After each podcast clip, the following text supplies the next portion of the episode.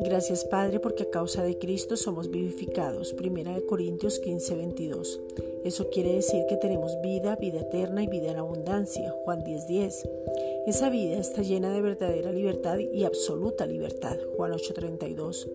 Esa vida está llena de triunfo a causa del que nos habita. Segunda de Corintios 2, 14. Y donde hemos sido trasladados para ver su gloria manifestada y mostrársela a otros. Colosenses 1, 13. A causa de Cristo nos gloriamos en Él. Primera de Corintios 1:30. Porque hemos sido hechos justicia de Dios en Cristo. Segunda de Corintios 5:21. Hemos sido hechos cercanos. Efesios 2:13.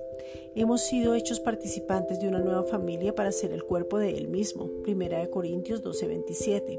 Y disfrutar de todo lo que ya ganó para nosotros. Primera de Timoteo 6:17.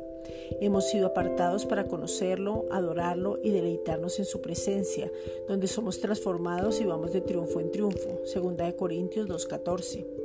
Gracias Padre por la redención. Romanos 3:24. Hemos sido redimidos porque Jesucristo ya pagó el precio y ahora somos libres. Juan 8:32.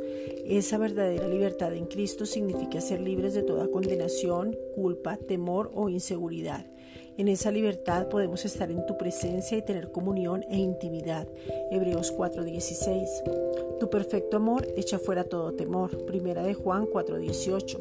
Teníamos una deuda porque la paga del pecado es muerte. Romanos 6:23. Pero Cristo la pagó en su totalidad y no debemos nada. Su obra fue completa, perfecta y suficiente. Juan 19:30.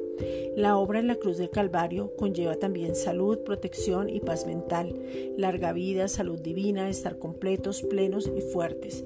Salmos 91:16.